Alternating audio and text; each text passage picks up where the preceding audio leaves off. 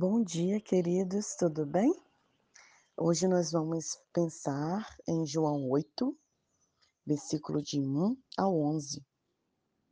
E é um texto super conhecido, super bem falado, que é o texto em que uma mulher apresenta uma mulher que cometeu adultério a Jesus. Mas a centralidade desse texto não é na mulher que cometeu o adultério, mas na postura e no que Jesus fez. Vamos lá? Versículo 1 diz assim: Jesus se retirou para o Monte das Oliveiras, mas logo voltou para o templo. Muita gente estava à sua volta e ele sentava e começou a ensiná-los. Os mestres religiosos e os fariseus apareceram com uma mulher que foram apanhada em adultério. Eles puseram à vista todos e disseram: Mestre, essa mulher é adúltera foi apanhado em flagrante, Moisés na lei ordena que a gente apedreje quem comete esse crime. E o que o Senhor disse? Eles estavam, eles estavam tentando apanhar Jesus em uma armadilha, querendo induzi-los a dizer algo incriminador que pudesse depois usar contra ele.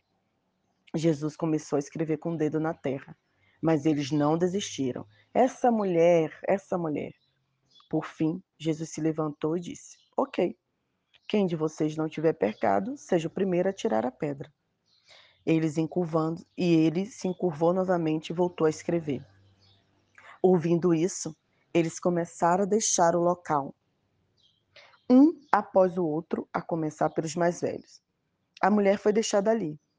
Jesus levantou-se e perguntou: Mulher, onde eles estão? Ninguém condenou você? Ela respondeu: Ninguém, Senhor. Nem eu, disse Jesus. Siga seu caminho, mas de agora em diante não volte a pecar. Que beleza, né, queridos?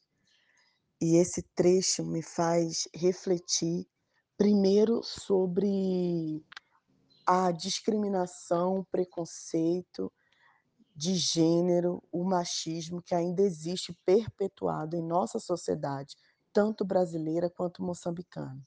A lei dizia que quem fosse pego em adultério deveria ser apedrejado, não só a mulher. Mas os religiosos não levaram o homem, como se a mulher tivesse errado sozinha, como a mulher, como se a mulher tivesse culpa sozinha. Mas isso não é de agora. A gente vê isso lá desde Adão. Quando Adão pecou e Jesus e Deus falou: "Adão, o que aconteceu? Comeu do fruto?" Ele fez o quê? Ele culpabilizou Eva e culpabilizou o Senhor. Nós somos assim. Nós gostamos de, de jogar sempre a responsabilidade do nosso erro na vida do outro. Mas eu quero dizer uma coisa para você, queridos. Não aponte o dedo para ninguém. Olhe para si mesmo. A lei não é um instrumento de julgamento do outro. É um espelho a partir do qual você conhece a você mesmo.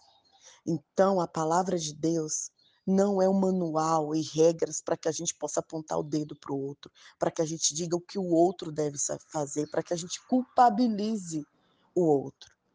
A Bíblia e a palavra de Deus é um caminho para que a gente olhe para nós mesmos, para que a gente conserte a nossa vida, para que a gente ouça de Jesus como aquela mulher ouviu.